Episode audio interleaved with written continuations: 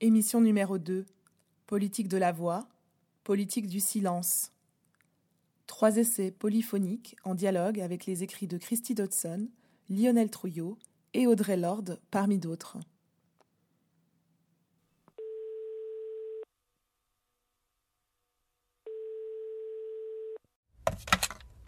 Oui, allô? Oui, bonjour monsieur. Alors je vous appelle aujourd'hui Non, pour... c'est pas monsieur, c'est madame. Madame? Euh, vous avez une voix d'homme? C'était pourquoi?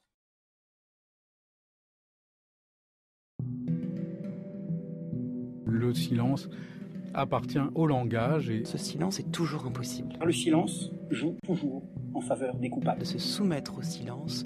Si tu parles, je te tue. Mais alors, c'est quoi le silence? Il veut dire quoi? Dans ce podcast, on s'interroge, on plonge dans le silence, on amorce une réflexion et on tend l'oreille. Le silence a tendance à évoquer un manque de son audible, l'absence de voix, un vide de bruit. Mais essayons de dépasser cette compréhension creuse. Pensons au silence non pas comme une absence, un vide, mais comme révélateur, porteur de sens et relationnel. Au silence comme un verbe actif et non un mot passif. Pensons au silence comme l'interruption musicale que l'on appelle soupir. Pensons au silence assourdissant. Pensons à l'injonction au silence. Taisez-vous, silence. Pensons au silence comme faire silence. Le silence non pas comme un vide, mais comme l'absence de mention d'une chose ou d'un fait, un manque, un effacement de témoignage. Le silence comme une parole, une voix tombée dans l'oreille d'un public sourd. Le silence comme absence d'écoute. Le silence ne flotte pas seul dans l'air, mais il se crée entre les acteurs et actrices d'un dialogue. On contraint au silence, on garde le silence, on l'impose ou on l'observe, on réduit au silence, on se mure dans le silence, on passe sous silence ou on rompt le silence. Donc le silence ne naît pas de lui-même, mais s'inscrit dans des relations dialogiques et est entremêlé dans des relations de pouvoir entre l'orateur ou l'oratrice et le public. Il implique une relation entre une personne qui émet le silence et une personne qui n'entend pas. En tant que femme racisée, tu ne dois pas parler. Et si tu parles, si tu, tu as l'outrecuidance de déplacer l'endroit euh, d'où tu te veux être, c'est tellement violent ce que tu prends que tu parles plus jamais. Souvent je dis rien. J'ai peur que les gens ne comprennent pas, ça rentre pas trop dans leur case. Ou sinon j'ai l'impression que ce que je dis n'a pas d'importance, ou que les gens vont trouver ça idiot. Chez moi, dès euh, la petite enfance, euh, il y a vraiment eu euh, une culture du silence qui a été mise en place par mon père, et on savait que le fait de parler euh, pouvait amener à quelque chose de très violent. Euh, la stratégie, c'était un peu que euh, ça pouvait nous tomber dessus à tout moment. Vous avez entendu les voix de Nadège Bossondiane, actrice noire et militante, au micro de Valentine Auberti dans l'émission À l'air libre, d'Alice, femme trans et militante, et finalement de Laure, victime de pédocriminalité incestueuse, dans le podcast Ou peut-être une nuit, qui revient sur ce tabou. Trois témoignages, trois histoires différentes, qui se rejoignent sur un même vécu, le silence subi, dans un contexte de rapport de pouvoir asymétrique. Le racisme, l'inceste, la transphobie et tant d'autres systèmes de domination sont aussi synonymes de silenciation des groupes oppressés. Pour la philosophe Christy Dodson, qui s'intéresse à la diversité des modes de silenciation, la parole est tue, car les personnes appartenant à des groupes oppressés n'est pas vue comme crédible. On n'est pas vu comme porteuse de connaissances. La parole est tue ou auto-étouffée parce que l'audience fait preuve d'incompétence. Alors on trompe nos propos, on tente de limiter les attaques de l'audience, on se protège. La raison du silence, ce sont nos propres peurs, peurs derrière lesquelles chacune d'entre nous se cache, peur du mépris, de la censure, d'un jugement quelconque, ou encore peur d'être repéré, peur du défi, de l'anéantissement. Audrey Lorde, transformer le silence en parole et en acte.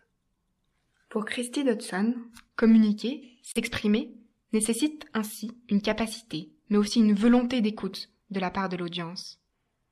Mais en tant que groupe dominé, on est tu parce que nos voix dérangent, elles chamboulent les systèmes oppressifs, elles les remettent en question, interrogent les normes. Et parce qu'écouter, c'est reconnaître notre humanité, c'est reconnaître notre qualité de sujet. Le silence, oui, il est parfois nécessaire, comme refuge, comme repos. Mais nous ne pouvons pas attendre de volonté de l'audience de nous écouter. Alors parfois, il faudra prendre la voix, malgré les attaques. And when we speak, we are afraid our words will not be heard nor welcome. But when we are silent, we are still afraid. So it is better to speak, remembering we were never meant to survive. A Litany of Survival by Audrey Lorde. Glennis Redman.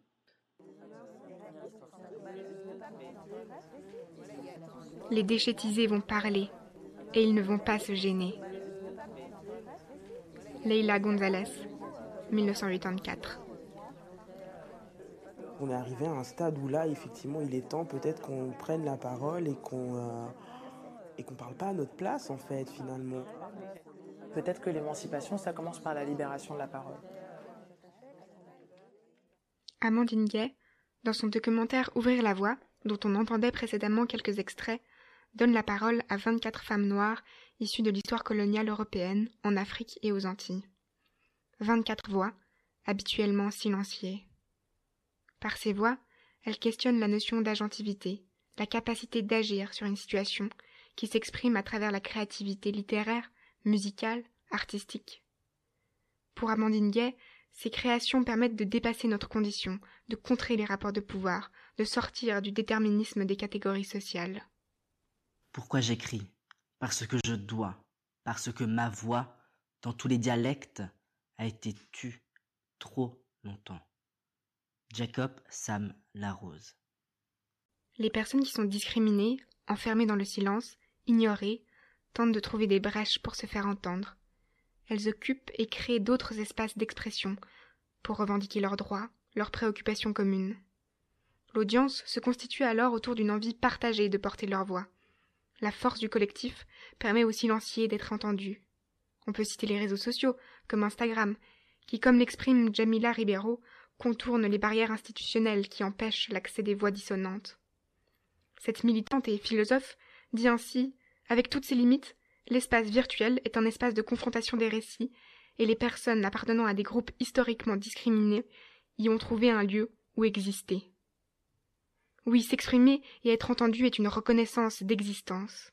Et mille autres moyens d'expression, tels que la musique, la poésie ou l'image, existent pour contourner le problème de manque d'écoute.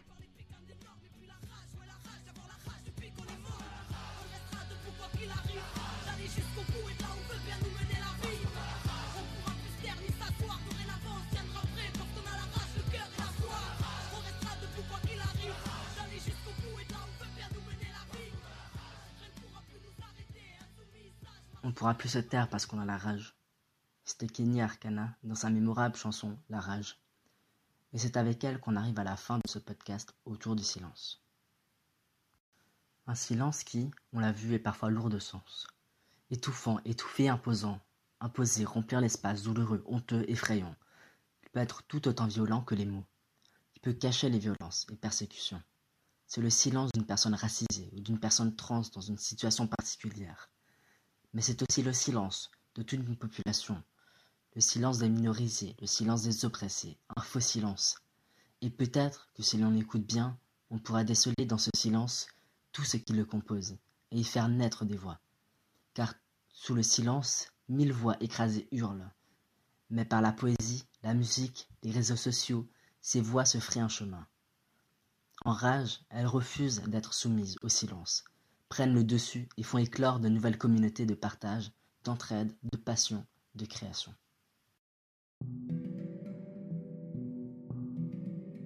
Écoutez le silence, un podcast réalisé par Audrey, Sacha, Lolita et Neil. Merci aux voix qui l'ont porté. Merci à notre professeur Noémie Michel de l'avoir fait émerger. Merci aux silenciers. Et tendons l'oreille quand il y a silence. La rage y bouillonne parfois.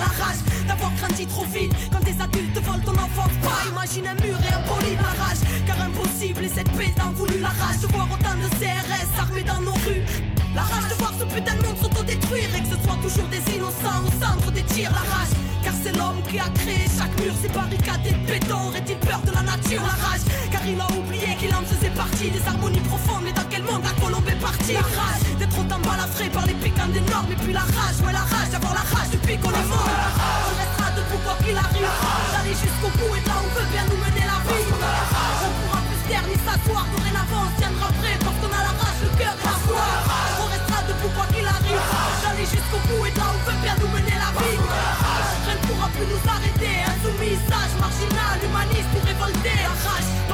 Rien et qu'on subit tout le temps. Et vu que leurs choix sont bancals, et ben tout équilibre fout le camp. La rage, car l'irréparable s'entasse depuis un bout de temps. Car qu'est-ce qu'on attend pour se mettre debout et foutre le bouc? La rage, c'est tout ce qui nous laisse, façon, tout ce qui nous reste. Car combien des notes finiront par retourner leurs fesses? La rage de vivre et de vivre l'instant présent, de choisir son futur libre et sans leur cri d'oppression. Car c'est la merde et que ce monde y adhère. Et parce que tout leur chant OGM stérilise la terre. Rage pour qu'un jour l'engrenage soit brisé. La rage, car trop lisse vérité sur leur écran télévisé. La rage, car ce monde ne nous correspond pas. Nous nourrissent de rêves pour placer leur rempart. La rage, car ce monde ne nous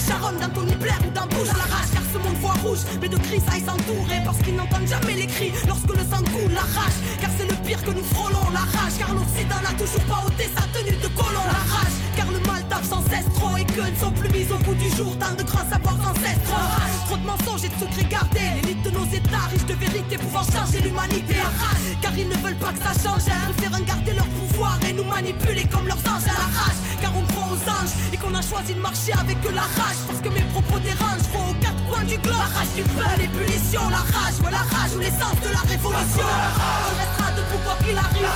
D'aller jusqu'au bout et là on veut bien nous mener la vie. On pourra plus taire ni s'asseoir. Dorénavant, on tiendra prêt parce qu'on a la rage, le cœur et la foi. On restera debout quoi qu'il arrive. D'aller jusqu'au bout et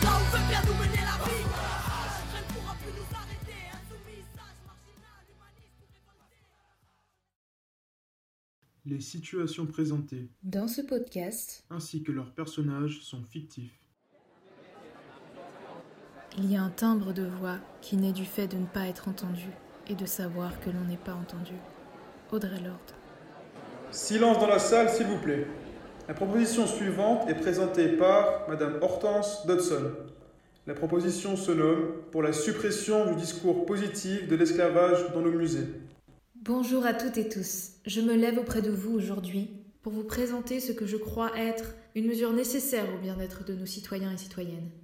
Je viens vous parler du musée sur l'esclavage, situé près du port. Récemment, une nouvelle exposition y a été mise en place sur les soi-disant bénéfices, je cite, que notre ville a pu tirer historiquement de cette période inhumaine. Je suis sincèrement convaincue que cette exposition est un coup de massue administré à nos citoyens et citoyennes noirs. Écoutez, il n'y a rien de blessant, de problématique dans cette exposition. Il faut dire ce qui est vrai. Pourquoi toujours se flageller de ce qui a pu se dérouler dans le passé? Mais quel message leur envoie-t-on avec cette exposition? Que l'exploitation du corps et de la chair de leurs ancêtres ont servi les rouages économiques de cette ville et l'ont transformée en la brillante cité qu'elle est aujourd'hui? Ce serait complètement invisibiliser toutes les souffrances que ces personnes noires esclavagisées ont pu vivre. Il existe dans nombre de villes voisines à la nôtre des actes de mémoire inscrits dans la loi, disant que nous devons nous souvenir de l'horreur de l'esclavage.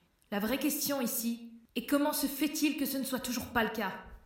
Eh oh, on s'y calme. Vous allez un peu trop loin là. Eh bien, Madame Dodson, nous savons bien la mémoire de ces gens, mais il faut aussi évoquer les conséquences positives qui ont finalement bien existé. Nous n'insultons donc en rien la communauté noire à travers cette exposition. Nous mettons juste en valeur la dimension bénéfique Et associer cette période sombre de l'histoire à des aspects positifs et réjouissants ne me pose pas de problème à moi. Ça change. Il et elle sont des dizaines depuis presque une semaine à camper devant la mairie. À défaut de pouvoir y entrer pour vous scander leur indignation, je suis là pour porter leur voix sur cette exposition indigne. Pourquoi ne les entendez-vous pas? Bon, votons tout de suite sur ce sujet et passons à autre chose. Qui se prononce pour le retrait de l'exposition Ok, 8 voix contre, et donc la proposition est rejetée par la majorité.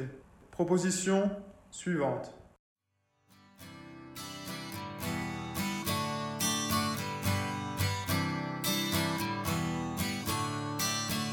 Don't you know talking about a? Sounds. Don't you know talking about a revolution? It sounds like a whisper. Ne le sais-tu pas? Parler d'une révolution sonne comme un murmure. Un murmure chanté par Tracy Chapman dans cet extrait de Talking About a Revolution. Un murmure venant de voix qui n'osent s'exprimer. Parler de ce qu'elles ressentent, vivent, subissent au quotidien. Ces voix qui se taisent à force de ne plus être entendues. Mais qu'est-ce que ces voix qui se sont tues ont-elles en commun? Et Hichem, regarde cet article. Ça parle des infrastructures construites par les Français en Algérie. On voit que la France a fait beaucoup en Algérie et dépensé beaucoup de moyens. Selon cet auteur, les pays d'Afrique du Nord ont été créés à partir du néant par la France. Mais voyons, quel genre d'article est-ce que tu m'envoies? Ce genre de gros titres et de préjugés L'Algérie construite à partir du néant Les bienfaits de la colonisation. Donc, comme si rien n'existait avant l'arrivée des Français et qu'ils auraient posé les bases du développement chez un peuple arriéré. Je ne pense vraiment pas que ce genre d'opinion soit recevable, surtout de nos jours avec le recul qu'on a. Belle vision de l'altérité. C'est une pensée minoritaire et moralement condamnable sur certains aspects, mais la morale ne fait pas loi. Il faut aussi pourvoir d'écouter ce que disent les autres, même si c'est à l'opposé de ta pensée. À partir d'un moment, il faut faire la différence entre une opinion et la vérité. Les Algériens étaient esclavagisés pour la construction et vivaient en des bidonvilles. Et ces merveilleuses infrastructures ne servaient que les Français. La France exploitait le territoire et les autochtones, ignorant totalement les notions basiques des droits de l'homme et de la liberté, qui sont pourtant des valeurs si chères à la France. Oui, oui, bref, tout ce que je défends comme opinion, c'est qu'on ne peut pas avancer que les méfaits de la colonisation. C'est pas un crime de penser les bons aspects de la colonisation. Moi aussi, de mon côté, on a fait la guerre d'Algérie. Il faudrait que tu adoptes un point de vue un peu plus nuancé, Hichem. Ce n'est ni noir ni blanc. Les Français qui viennent nous dire à quel point sans eux nous ne serions rien et que nous leur devons le progrès et la civilisation, c'est assez malvenu. Cet article douteux et très biaisé ne permet pas un dialogue, car il écarte toute considération humanitaire. Enfin bref, moi je préfère m'en arrêter là, c'est une discussion qui est stérile.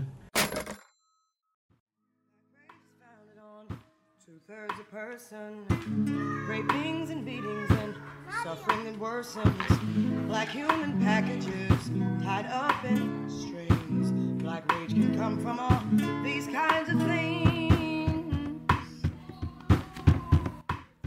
Il y a quelque chose que j'aimerais dire, quelque chose que je connais bien, quelque chose qui fait partie de ma vie, de ce que la vie m'a montré, m'a appris.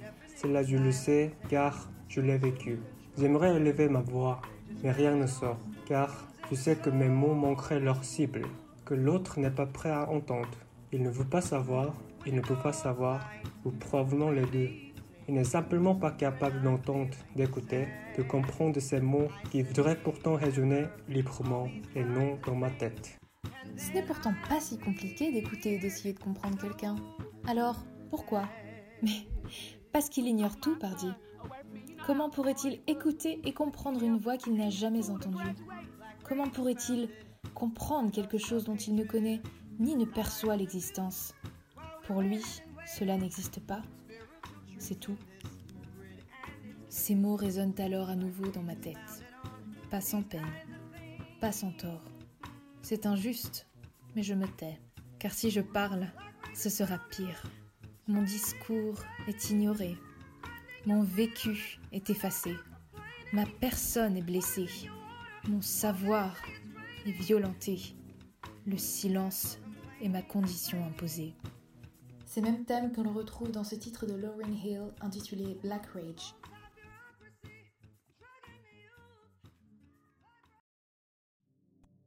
Cette violence épistémique vous la connaissez peut-être. Vous en avez peut-être déjà été la victime ou le bourreau. Vous l'avez peut-être déjà conscientisé ou non, de manière plus ou moins floue, à votre manière. Certains auteurs ont fait la lumière sur ce phénomène comme la philosophe Christy Dodson. Elle distingue ainsi deux formes de silenciation lors d'échanges linguistiques. Lorsque votre interlocuteur démontre une incompétence sur un sujet, provenant d'une ignorance pernicieuse, il vous condamne au silence, soit parce qu'il ne reconnaît pas votre savoir, et il ne vous reconnaît pas comme détenteur de ce savoir. Il vous impose le silence. On parle alors de testimonial quieting ou d'assourdissement. Soit parce que, voyant son incompétence et son ignorance pernicieuse, vous préférez vous taire, vous censurer, il vous oblige au silence. On parle alors de testimonial smothering ou d'autocensure contrainte. C'est un phénomène commun qui trouve son origine dans la répartition sociale des savoirs. Un certain nombre de forces sociales s'exercent sur nous et nous affectent. Certaines nous rendent insensibles à certaines formes de savoir, certaines expériences de vie. D'autres ne nous donnent pas assez de recul pour être sensibles à comprendre lorsqu'on ne comprend pas. Ainsi, les connaissances, les savoirs peuvent être silenciés. Si Dodson nous éclaire sur comment on peut taire des personnes, Michel Rolf Trouillot nous montre comment on peut également taire certaines parties de l'histoire. On peut taire le passé et en taire ses voix, sa vérité historique, en n'exprimant que la voix dominante seule, celle qui écrit l'histoire. On comprend que ce phénomène pose problème. Mais lequel? Il s'agit d'un problème politique, et c'est celui de la voix. Celle que la démocratie nous garantit en théorie, mais dont la pratique révèle de grandes inégalités, entre des voix supposées égales. Car on peut bien crier. Si personne ne nous écoute, nous ne serons pas compris. En dernière analyse, la communication dépend de celui qui écoute. Mais si l'on est un ou une démocrate, alors il faut se battre pour faire entendre ses voix, ses savoirs, ses récits, ses vécus. D'abord pour ces personnes à qui appartiennent ces voix, pour leur rendre justice, car le droit de faire entendre sa voix, c'est aussi le droit d'écrire son histoire. Et tout le monde doit avoir voix au chapitre. Mais aussi pour tous les autres, et pour soi, pour le nous que la démocratie représente, car tout le monde peut s'enrichir de ses voix et de ce qu'elles expriment. Nous pouvons, dans une polyphonie colorée, réécrire non pas leur histoire, mais notre histoire, l'histoire de tous. Vous venez d'entendre La liberté d'être écouté, une analyse de la violence épistémique chez Christy Dodson. Ce podcast a été réalisé par Mathilde Barrault, François Fabre, Juno Guim et Hichem Roui dans le cadre du cours Théorie critique de la race et de la postcolonialité donné par Noémie Michel à l'Université de Genève. Merci pour votre écoute.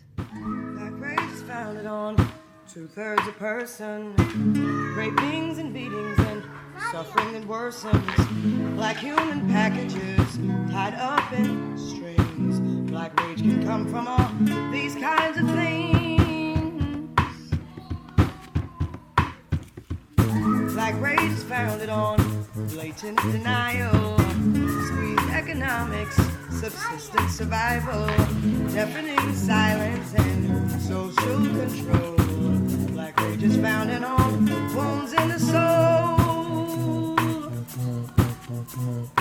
When the dogs bite, when the bee sings, when I'm feeling sad, I simply remember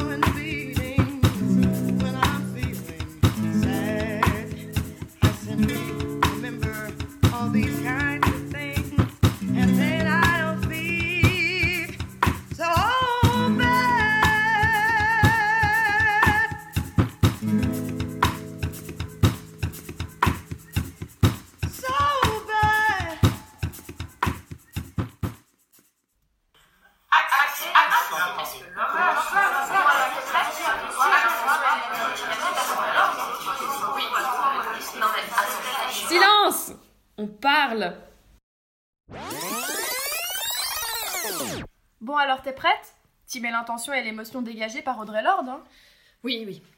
Non mais attends, je suis pas Audrey Lorde. Comme vous, je ne suis qu'étudiante en sciences sociales qui ne provient même pas du même milieu et de la même époque qu'elle. Est-ce que je dois vraiment le lire comme elle? Non, mais je sais pas. Imagine que tu endosses son rôle au théâtre. Ah, parce que tu crois qu'elle endossait un rôle quand elle lisait son discours? Et puis quand on pense à toutes les manières de s'exprimer, ne serait-ce qu'à travers le corps, ou bien tu sais, euh, avec la musique, comme celle qu'on a choisie pour le podcast, elle va amplifier son sens. Oui bon, eh bien, puisqu'on ne sait pas et qu'on n'a pas le temps de faire durer ce débat, laissons-la prendre elle-même la parole. And when we speak, we are afraid our words will not be heard nor welcomed.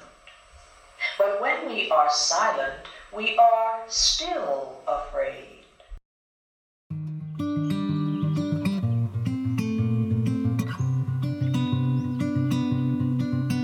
Audrey Lorde, écrivaine, activiste, féministe, socialiste, ou comme elle se décrit elle-même, mère, noire, lesbienne, combattante et poète. De quoi parle-t-elle dans ce court extrait issu de son poème Litany for Survival, datant de 1978 De la parole et du silence. Ces deux mots vont guider le podcast d'aujourd'hui intitulé Silence on parle, produit dans le cadre du cours Théorie critique de la race et de la postcolonialité donné par Noémie Michel à l'Université de Genève. Dans The Transformation of Silence into Language and Action, publié en 1977, Lord explique qu'en prenant conscience de sa mortalité, elle remet de l'ordre dans ses priorités de vie. Elle se rend compte que, je cite, Death is the final silence. Son plus grand regret est d'avoir gardé trop de fois le silence, de ne pas avoir assez pris la parole. Il ne faudrait ainsi pas se taire, mais parler. Et pourtant, c'est effrayant de parler. Et on peut souffrir des conséquences. Ce que dit Lord, c'est qu'en restant dans le silence, la peur et la douleur seront de toute manière présentes. Ou selon ces termes, My silences had not protected me. Your silence will not protect you. C'est pendant qu'on attend le luxe final d'insouciance que le poids de ce silence va finir par nous étouffer.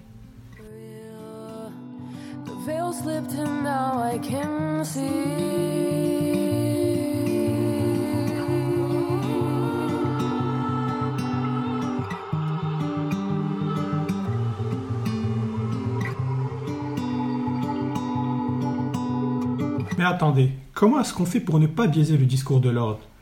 On a eu l'impression en la lisant qu'il était de notre devoir de faire vivre son message, de le ramener à la vie, d'éveiller les esprits. Mais est-ce notre rôle? Oui, et serions-nous capables de le faire comme elle l'aurait voulu et ne risquons-nous pas de biaiser son discours de par notre position sociale différente de la sienne, de par notre manière de parler qui nous est propre? Oui, Que faire de notre position d'étudiant et d'étudiante universitaire? À notre tour, Morgane, Sarah et moi, nous nous demandons dans ce podcast doit-on réellement parler à tout prix? Est-ce possible et est-ce éthique de citer les propos des autres?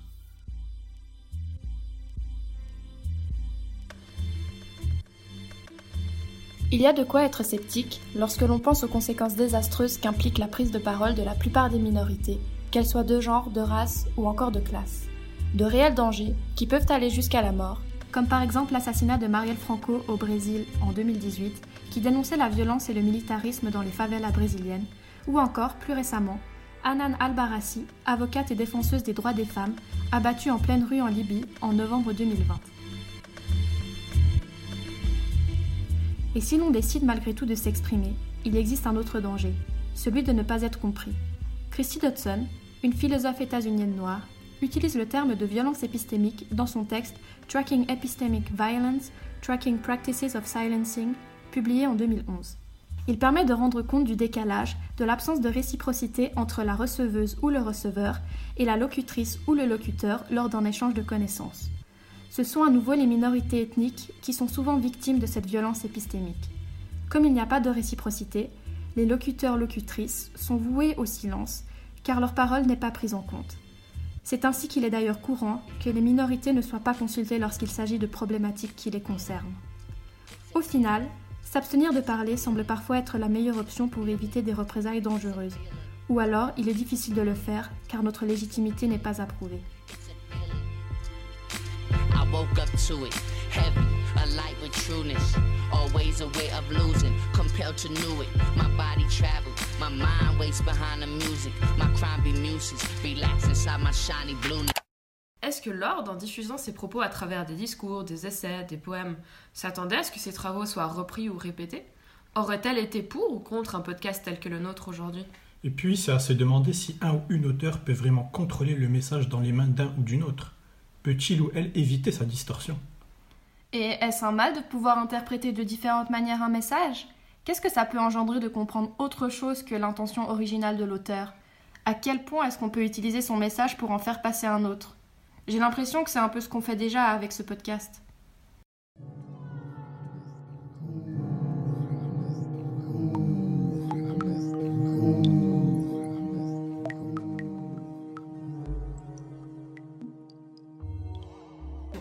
Alors que Dodson met l'accent sur la réception d'un récit, Michel Rolf Trouillot, universitaire et anthropologue haïtien, s'intéresse à la mémorialisation de l'histoire. Dans son ouvrage Silencing the Past, Power and the Production of History, publié en 1995, il dénonce la mise sous silence de la révolution haïtienne par l'Occident. Cet événement qui institue la première République noire libre en 1804 a totalement été occulté et ignoré, ce qui vaut à Trouillot de critiquer une conception sélective de l'histoire. La pensée dominante veut rendre impensable l'existence des récits des peuples dominés. Ces voix hégémoniques construisent une histoire fiction qui accentue l'ignorance et qui méprise l'histoire des autres. So, it is better to speak, remembering we were never meant to survive. Dans son poème Litany for Survival, Lord explique que certains peuples n'étaient pas voués à la survie et que de ce fait, les conséquences à une prise de parole ne peuvent pas être pires. Dans son cas, l'auteur fait référence aux personnes noires aux États-Unis. Parler d'un événement oublié parce que mis sous silence permet de l'entretenir et l'intégrer dans la mémoire des peuples opprimés, de combattre l'ignorance, de renverser les logiques de domination. Sinon, des événements historiques comme la révolution haïtienne seraient ignorés, perdraient leur crédibilité et leur existence historique. Certaines voix portent plus que d'autres, mais la libération de la parole a pour enjeu d'amplifier ces voix qui ne sont pas forcément entendues, ces voix étouffées.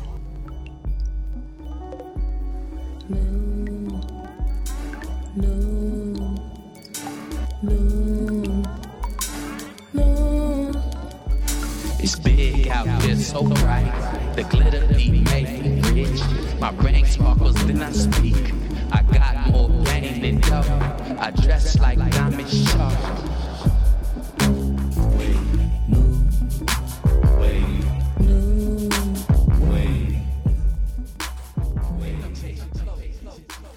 peut alors se poser la question de qui a le droit ou la légitimité de perpétuer les propos des autres, sans prendre le risque de modifier le message initial. Qu'en est-il de nous face aux propos des auteurs qu'on a cités? Mais au final, est-ce qu'il est nécessaire que des propos soient amenés par plusieurs personnes différentes pour qu'ils deviennent pertinents? Des fois, on a peut-être besoin de s'exprimer sans forcément être entendu par quelqu'un d'autre que nous-mêmes, de laisser sortir des émotions, de lâcher prise, de s'admettre à soi-même certaines choses. Du coup, selon nous, il est important de parler, mais cela dépend évidemment des circonstances. Par exemple, dans le contexte suisse dans lequel nous vivons, les risques existent mais sont moindres qu'à d'autres endroits. Et vous? Vous qui écoutez, est-ce que vous regrettez d'avoir gardé le silence? Avez-vous été témoin ou victime d'une silenciation? Ou avez-vous déjà été exposé à des dangers liés à une prise de parole? Y avez-vous réfléchi?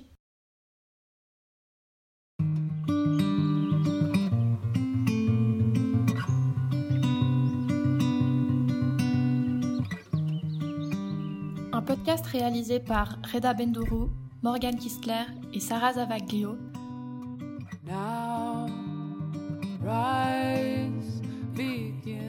Avec la voix de Audrey Lorde lisant son poème Litany for Survival, tiré du film Audrey Lorde, The Berlin Years, 1984 to 1992. Nous avons utilisé les sources musicales suivantes. le morceau Rise de Willow et Jana V. Harrison, les morceaux New Black Wave et Are You Can You Were You du groupe Shabazz Palaces.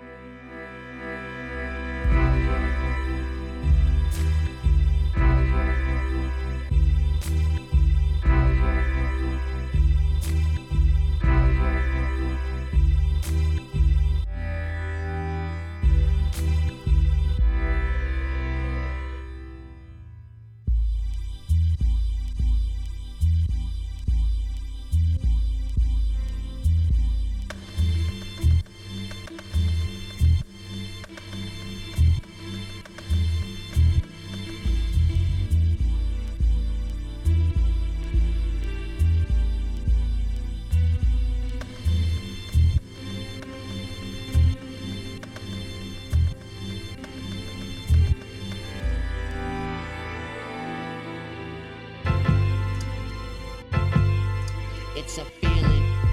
It's a feeling. It's a feeling. It's a feeling. It's a feeling. It's a feeling. It's a feeling. It's a feeling. It's a feeling. It's a feeling. I woke up to it. Heavy, a light with trueness. Always a way of losing, compelled to know it. My body traveled, my mind waits behind the music. My crime be muses, relax inside my shiny blueness. Time I understand it, but I never choose it. I can't explain it with words, I have to do it. The ship I came here on vanished. We automatic, don't try to plan it, but yeah, just when it comes, handle it. Behind the lessons, miles beneath the slick dressing. Niggas is stressing about shit they should be sure they guessing. I twirl it cool and peel the Vivu cause they are arresting. The red jumpsuit and Chinese slippers, I'm still impressive. All up on the racks, old school cat from way back. Gave him my meal cause he not wiping off this my impression. He asked me how you float all sharp and always have a fresh one. And seemed to know the answer to the most proverbial questions. I told him Wanga Etchy swirled it in a book of sketches. I find the diamonds underneath the subtlest inflections. Ah, dude, the spicier the food when you choose, fuck they rules. It's a feeling. It's a feeling. It's a feeling. It's a feeling. It's a feeling. It's a feeling. It's a feeling. It's a feeling.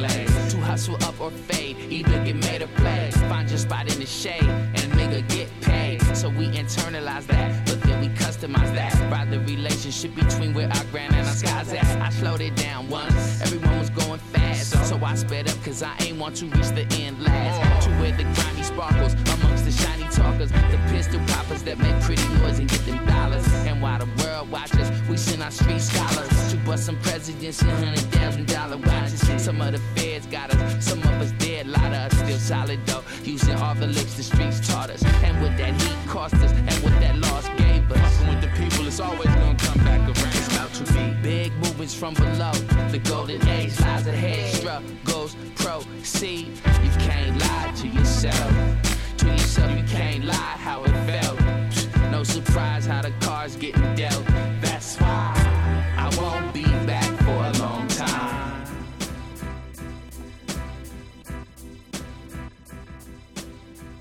C'était La politique de la voix, une série d'essais polyphoniques réalisés par les étudiantes du séminaire de théorie critique de la race et de la postcolonialité à l'Université de Genève. Avec le soutien de l'Institut d'études de la citoyenneté et l'appui du service d'innovation pédagogique de l'Université de Genève. Production Noémie Michel, en partenariat avec la librairie La Dispersion et Radio 40. Réalisation sonore Karami pour Egarprod. Prod.